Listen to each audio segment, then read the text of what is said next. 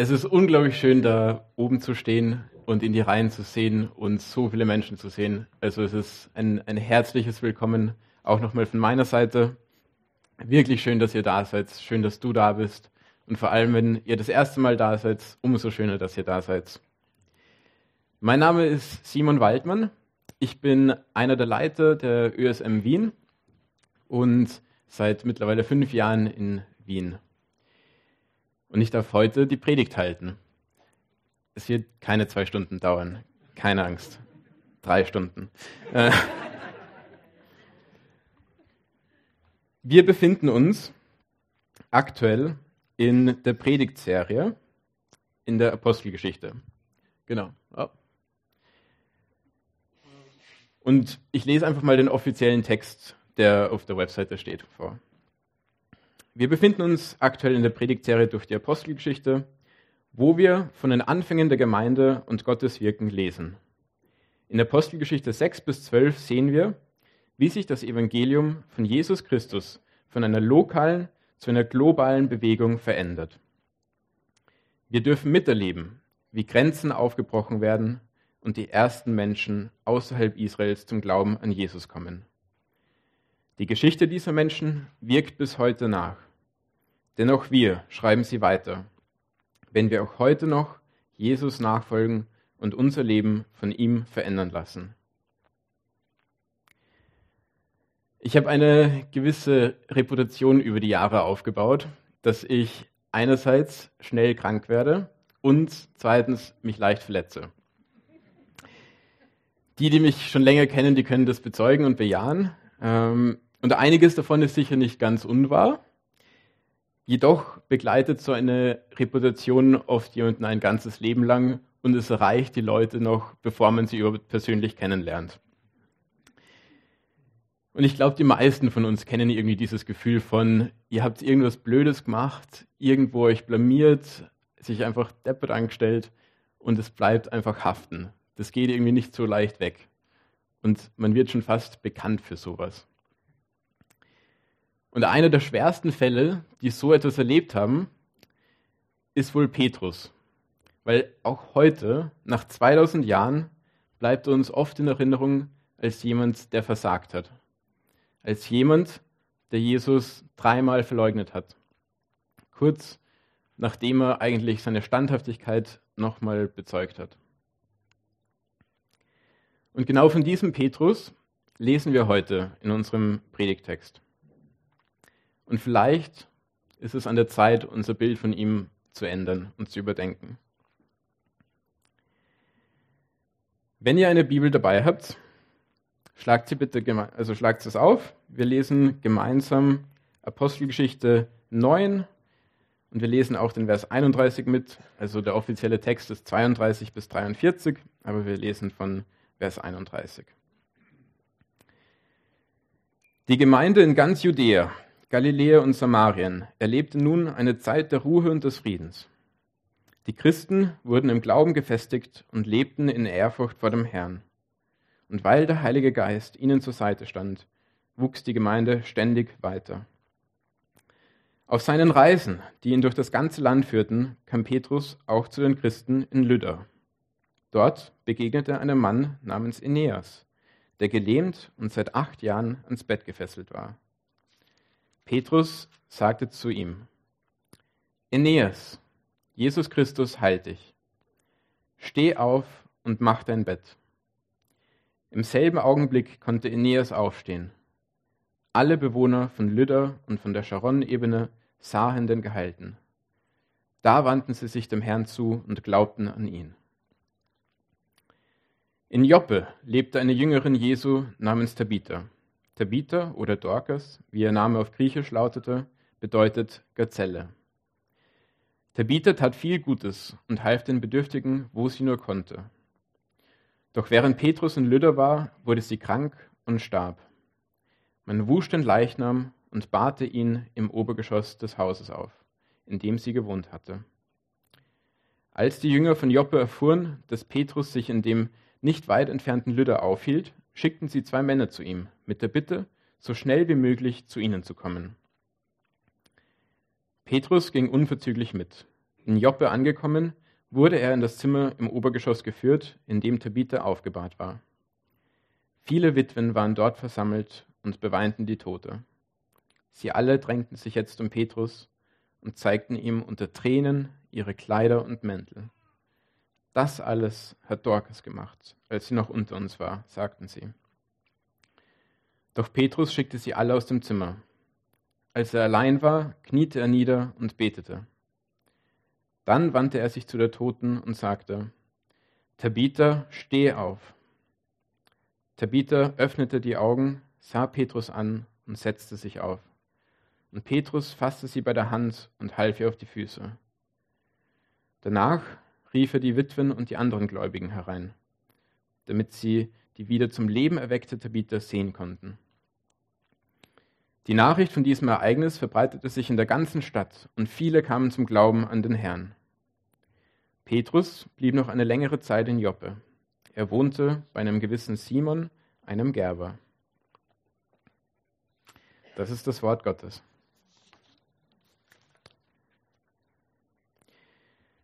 Wir lesen hier davon, dass Petrus auf Reisen ist. Und schauen wir uns das mal kurz geografisch genauer an.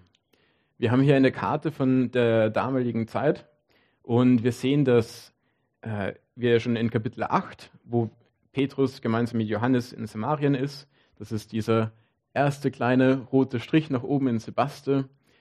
Äh, und jetzt sind wir in Lydda und in Joppe. Lydda ist circa 40 Kilometer von Jerusalem im Westen und Joppe ist nochmal 15 Kilometer von äh, Lydda entfernt. Und wir lesen in Vers 32, dass Petrus auf Reisen war. Und es steht zwar nicht explizit geschrieben, warum er auf Reisen ist oder was der Grund für die Reise ist, aber wir können stark davon ausgehen, dass es ihm ein Herzensanliegen war, die Gemeinden zu besuchen, die Christen zu besuchen und die Heiligen zu stärken und ihnen ja einfach Unterstützung und Gemeinschaft zu leisten. Und wir sehen das schon in Kapitel 8, wo eben äh, Petrus gemeinsam mit Johannes Samarien besucht, um dort die Jünger äh, zu besuchen und ihnen die Hände aufzulegen, damit sie den Heiligen Geist empfangen. Also Petrus hat dieses Hirtenherz für seine Schafe und für seine Jünger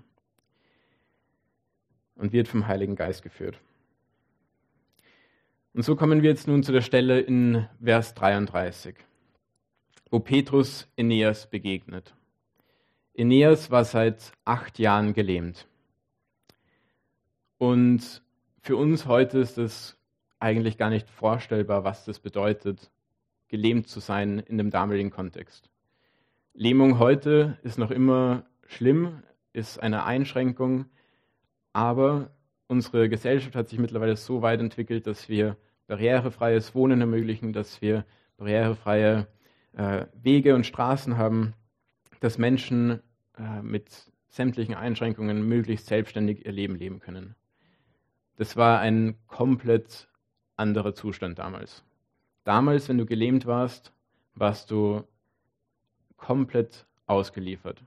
Ausgeliefert an dein soziales Umfeld, an deine Mitmenschen, an die Barmherzigkeit und die Gnade deiner Mitmenschen. Du konntest nicht selber dein Bett machen, du konntest nicht selber einkaufen gehen, du konntest nicht arbeiten gehen. Du warst angewiesen auf die Barmherzigkeit deiner Mitmenschen. Und die Gelähmten waren gemeinsam mit den Bettlern, mit den Prostituierten, mit den Witwen und Waisen und den Aussätzigen die unterste soziale Schicht in der Bevölkerung. Das war sozusagen das Letzte vom Letzten. Mit dir wollte eigentlich niemand was zu tun haben. Und die Leute haben sogar oft geglaubt, dass wegen deinen Sünden bist du aussätzig oder bist du krank oder bist du gelähmt. Und jetzt kommt Petrus. Und Petrus sagt, Aeneas, Jesus Christus heilt dich. Steh auf und mach dein Bett. Und wir sehen hier, dass Petrus sich ganz bewusst ist, dass nicht er Aeneas heilt, dass nicht er die Kraft und die Autorität hat, um Aeneas zu heilen. Nein, die Autorität und die Kraft liegt alleine bei Jesus Christus. Und er macht es ganz klar und deutlich mit den Worten, Jesus Christus heilt dich. Und wir lesen dann, im selben Augenblick konnte Aeneas aufstehen. Und er konnte das erste Mal seit acht Jahren selber sein Bett machen. Und was war diese Auswirkung? Was war die Folge von dieser unglaublichen Heilung, von der wir hier lesen? In Vers 35 lesen wir, dass alle Bewohner von Lydda und von der Sharon-Ebene den Geheilten sahen und sie wandten sich dem Herrn zu und glaubten an ihn.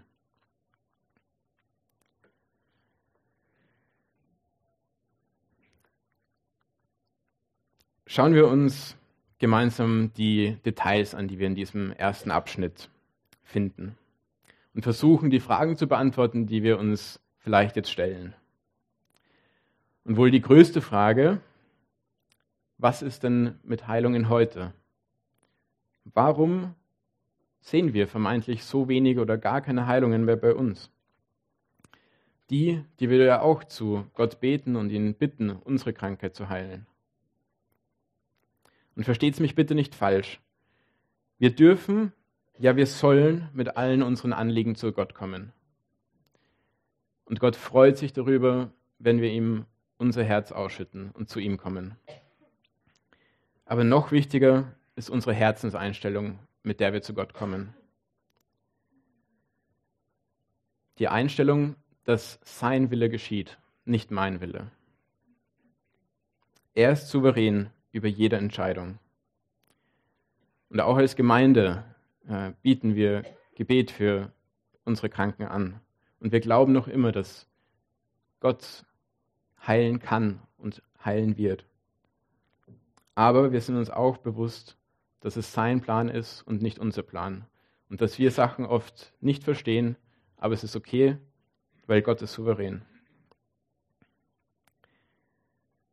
Und ich bin überzeugt davon, dass auch heute noch Wunder und Heilungen und einfach unglaubliche Dinge passieren auf der ganzen Welt im Namen Jesu. Und wir hören es immer wieder in Berichten aus eben der ganzen Welt, wo Christen die unglaublichsten Sachen erfahren. Und wir haben schon letzte Woche vom Ewald die Geschichte äh, des vietnamesischen Spions gehört, der eigentlich ein Spion war, der die Gemeinde infiltriert hat, sie ausgespäht hat, sie ausgekundschaftet hat und dem Regime äh, Rapport geleistet hat und die Gemeinde ausliefern wollte. Und seine Familie wurde krank und schwer krank. Und es konnten keine Ärzte, es konnte kein Krankenhaus, konnte ihnen helfen und sie heilen. Und zu diesem Zeitpunkt geht er zu der Gemeinde, bittet um Gebet und seine Familie erfährt Heilung. Und die Folge davon war Umkehr und wahre Nachfolge. Er hat der Gemeinde gesagt, ich bin ein Spion, ich habe euch eigentlich ausgeliefert, ich habe euch angelogen, was meine wahren Intentionen sind. Und die Gemeinde verzeiht ihm und er kehrt zu Gott um und er folgt ihm nach und es kostet ihm fast alles. Und als ÖSM sind wir auch Teil einer weltweiten Bewegung, die sich IFIS nennt.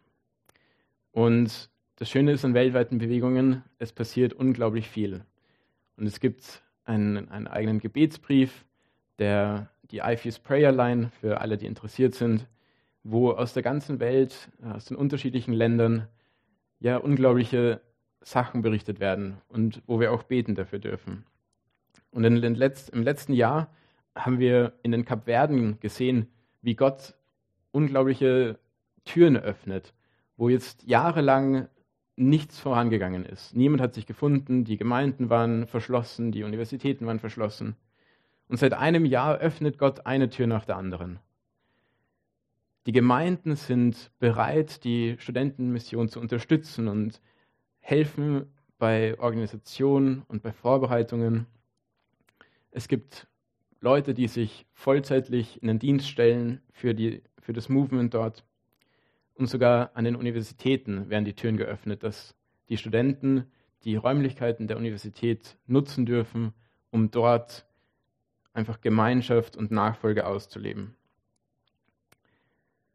Und wir dürfen uns auch freuen über zum Beispiel Papua-Neuguinea, wo Menschen Heilung von ihren psychischen Traumata erfahren durften. Und dennoch gibt es viele Krankheiten, die nicht geheilt werden. Es war schon vor 2000 Jahren so und es ist heute noch genauso. Wir lesen zum Beispiel von den Leiden des Apostel Paulus. Wir lesen von vielen Leiden der Nachfolger Jesu, die nicht geheilt werden. Und wir haben auch heute noch mitten unter uns Krankheiten, die nicht geheilt werden.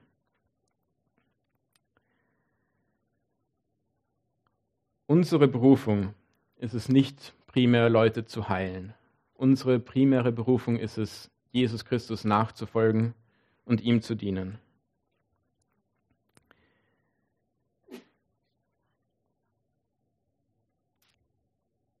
Unsere Berufung ist es zu sagen, dein Wille geschehe, nicht meiner.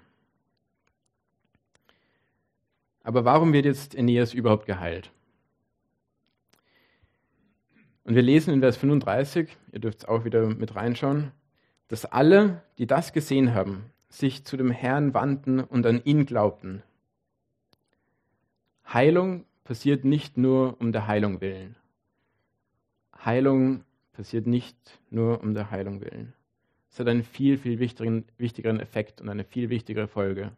Und die Folge lesen wir in Vers 35, dass die Gemeinde Gottes wächst und gestärkt wird. Vor vier Wochen haben wir in Apostelgeschichte Kapitel 8 über den Zauberer Simon gehört. Und Simon war einer, der hat es nicht verstanden. Kurz zur Erinnerung, äh, Petrus und Johannes legen den Leuten dort in Samarien die Hände auf und sie bekommen den Heiligen Geist. Und Simon sieht es und, und geht zu Petrus und sagt ihm, ich zahle dir was auch immer, wie viel Geld, damit ich auch diese Gabe bekomme. Simon wollte die Möglichkeit haben, große Dinge zu vollbringen, Wunder zu tun, wie nur die Apostel sie tun konnten. Und er hat aber nicht verstanden, dass es nicht um das Zeichen per se geht, nicht um die Heilung per se, sondern es geht darum, dass Gott übernatürliche Dinge verwendet, um seine Gemeinde zu stärken und um seine Gemeinde wachsen zu lassen. Um diesen Punkt jetzt noch einmal zusammenzufassen, Gott kann Menschen heilen und er tut es auch noch heute. Jedoch bedeutet das nicht, dass jede Krankheit geheilt wird. Und Gott verwendet einzelne Fälle, um die Gemeinde zu stärken und sie wachsen zu lassen. Vertrauen wir auf seine Souveränität und auf seinen Plan für uns. Und vielleicht ging es euch auch so, wie ihr jetzt diese ersten vier Verse gelesen habt. Irgendwie kommt mir das bekannt vor. Zumindest ist es mir so gegangen, wie ich diesen Satz gelesen habe. Steh auf und mach dein Bett. Und nein, das ist nicht, weil ich das auch zu Hause zu hören bekommen habe, wie ich noch bei meinen Eltern gelebt habe, sondern weil wir es in der Tat auch so in Lukas Kapitel 5, Vers 24 lesen. Das ist die Begebenheit, wo ein Gelähmter durch das Dach heruntergelassen wird zu Jesus, damit Jesus ihn heilt. Und dort sagt Jesus zu ihm, steh auf, nimm deine Tragbare und geh nach Hause. Also so gibt uns jetzt Lukas, der ja sowohl Autor des Lukas-Evangeliums als auch der Apostelgeschichte ist, eine, eine gewisse Art von Déjà-vu. Irgendwas, was wir da schon mal gesehen haben, woran wir uns erinnern. Und es ist nicht das einzige Mal, dass wir dieses Gefühl bekommen, dass wir schon so etwas Ähnliches doch mal gelesen haben, wenn wir in der Apostelgeschichte unterwegs sind. Wir haben schon am Anfang gelesen, dann im zweiten Teil, wo Petrus in Joppe eine Jüngerin von den Toten auferweckt. Auch hier können wir bei Lukas in Kapitel 7 im Vers 14 lesen, wie Jesus den jungen Mann von Nein zum Leben wieder auferweckt. Und die Parallelen zu Jesus hören bei Petrus nicht auf. Wenn wir in der Apostelgeschichte weiterlesen, dann kommt noch ganz viel über den Apostel Paulus. Und auch Paulus vollbringt diese zwei Wunder, die Heilung eines Gelähmten und die Auferweckung eines Toten. In Kapitel 14, in den Versen 8 bis 10, heilt er den Gelähmten. In Kapitel 20, in den Versen 7 bis 12, weckt er Eutychus von den Toten auf. Und der dritte Aspekt, wo sie sich ähneln, Jesus, Petrus und Paulus, ist in der Art ihrer Verkündigung. Ihre Art, durch die Dörfer und die Städte zu ziehen und dort das Evangelium zu verkünden, das finden wir auch wieder bei Jesus. Und zwar in Lukas, Kapitel 8, Vers 1, wo wir lesen, dass Jesus von Stadt zu Stadt und von Dorf zu Dorf zog und überall die Botschaft vom Reich Gottes verkündigt. Und diese Ähnlichkeiten, die wir hier finden zwischen Jesus, Petrus und Paulus, sind sicher keine Zufälle. Vielmehr will uns Lukas hier was zeigen, was für wichtige Rollen die beiden, der Petrus und Paulus, in der Entstehung der Gemeinden und in der Verkündigung des Evangeliums gespielt haben. Ihre Bereitschaft, alles zu tun, was Gott von ihnen verlangt, spiegelt sich in dieser Ähnlichkeit der Wunder wider, die sie tun.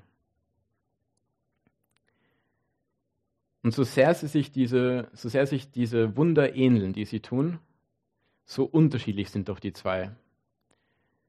Auf der einen Seite haben wir Petrus.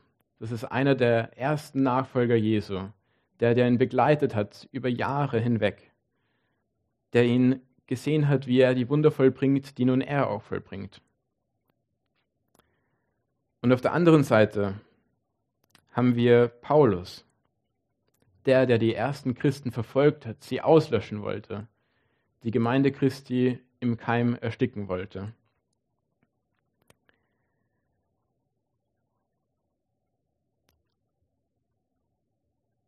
Und bei Petrus ist es noch spannender, weil wir haben Petrus, mit Petrus eine Person, die viele Rückschläge auch erlitten hat.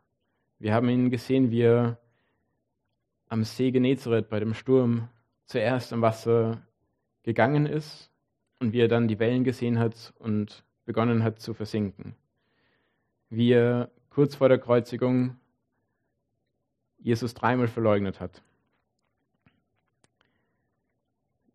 Er ist der, der dabei war, wie Jesus gestorben ist gekreuzigt wurde für unsere Sünden, wie er nach drei Tagen wieder auferstanden ist, wie er ihn wieder gesehen hat als Wiederauferstandenen und ihn auch in den Himmel auffahren sah. Und auf der anderen Seite haben wir Paulus, der diese 180-Grad-Wende innerhalb von einem Tag erlebt hat. Zwei komplett unterschiedliche Geschichten. Doch was die beiden verbindet, ist ihre Bereitschaft, umzukehren und Jesus nachzufolgen. Ihre Bereitschaft, umzukehren und ihre Bereitschaft, Jesus nachzufolgen, verbindet sie. Dorthin zu gehen, wo Gott sie haben will und seinen Plan für ihr Leben zu akzeptieren. Wir sehen zwei verschiedene Personen, zwei verschiedene Lebensgeschichten und doch ihre Nachfolge von Jesus Christus vereint sie. Und mit der Nachfolge Jesu kommen viele Eigenschaften und Hoffnung und Vertrauen sind nur zwei davon. Und diese sehen wir insbesondere in unserem zweiten Abschnitt. Wir lesen hier von einer Jüngerin namens Tabitha. Wir wissen nicht viel über sie. Wir wissen, dass sie eine Jüngerin war. Und wir wissen, dass sie sich eingesetzt hat für ihre Gemeinschaft, für die Leute in ihrem Umfeld, die, die eigentlich in der untersten Schicht waren. Wir lesen davon, dass vor allem die Witwen äh, ja einfach von ihrem Dienst profitiert haben. Und jetzt äh, sind die, diese Witwen, sind ja wieder diese Randstellung in der Gesellschaft. Komplett unterste soziale Schicht. Genauso wie wir die Gelähmten schon davor hatten. Die Witwen waren genauso eine Gruppe, die komplett darauf angewiesen war, dass sie von der Barmherzigkeit ihrer Mitmenschen leben konnten. Und nun ist diese hilfsbereite Jüngerin tot. Sie wird gewaschen und aufgebahrt, bald wird sie begraben. Doch anstatt dass diese Geschichte damit endet, dass die Gemeinde sie in ein Grab legt und weiter um sie trauert und die Witwen bei ihrem Grab sind und trauern, sehen wir die Hoffnung der Jünger in Joppe. Sie hören, dass Petrus ganz in der Nähe ist. Und die Jünger haben vielleicht schon von der Heilung des Gelähmten in Apostelgeschichte 3 gehört, die auch Petrus vollbracht hat. Aber sie haben keinerlei Anhaltspunkte oder irgendwie Hinweise, dass Petrus jemanden von den Toten wieder auferwecken könnte. Und trotzdem glauben sie, dass Gott auch hier wirken kann durch Petrus.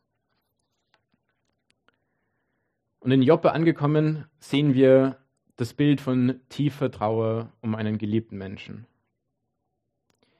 Die Kleider und Mäntel der Witwen sprechen laut und deutlich von dem Einfluss, den Tabitha auf ihre Gemeinschaft hatte und welches Loch sie hinterlässt. Petrus geht allein zu ihr hinauf, betet und spricht zu ihr, Tabitha, steh auf. Und sie steht wirklich auf. Und es sei hier kurz erwähnt, die Reaktion von Tabitha liegt ja uns leider nicht vor. Es wäre unglaublich spannend zu wissen, was sie sich dabei gedacht hat, wie sie auf einmal wieder von den Toten auferweckt wird. Ob sie froh war, ob sie eigentlich schon abgeschlossen hatte und zufrieden war, wir wissen es leider nicht. Und die Reaktion lesen wir wieder in Vers 42. Die Nachricht von diesem Ereignis verbreitet sich in der ganzen Stadt und viele kamen zum Glauben an den Herrn. Und wir sehen wieder dieses gleiche Muster, was wir schon in der ersten Stelle gefunden haben. Es gibt eine Krankheit oder Tod und Petrus kommt hin und wirkt mit dem Heiligen Geist Gott wirkt durch Petrus. Und was passiert? Die Gemeinde wächst und wird gestärkt.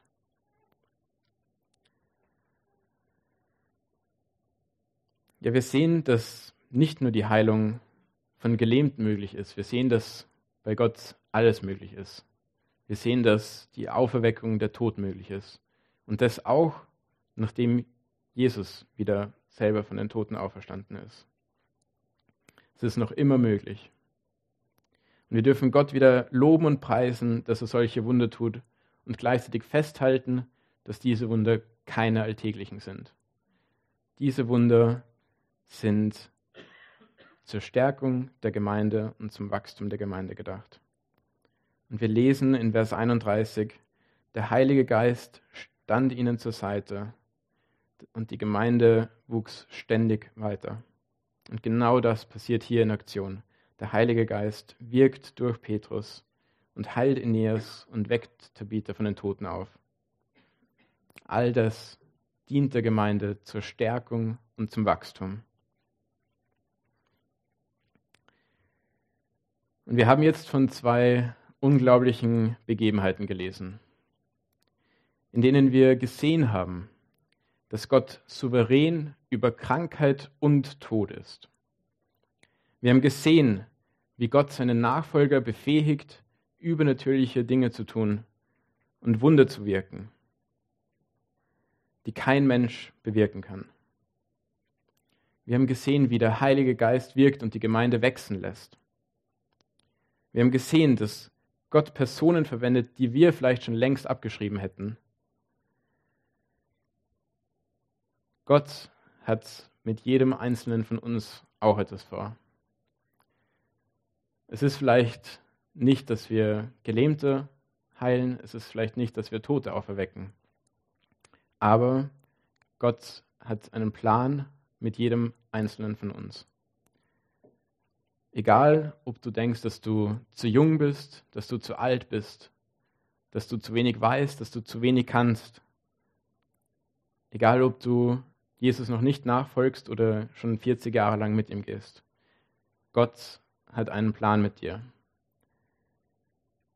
Und es ist eine Herzenseinstellung, dass wir sagen, Gott, zeig uns deinen Plan für uns, für mich. Stell mich dorthin, wo ich sein soll. Gott hat einen Plan mit deinem Leben, genauso wie er einen Plan mit Petrus, mit Paulus und mit Tabitha hatte. Du bist mit deinen Begabungen und deinen Talenten dorthin gesät, wo du gerade bist. Es ist gut, dass du gerade an dem Ort bist, wo du bist. Sei bereit, das zu tun, was Gott von dir will und was sein Plan mit dir ist.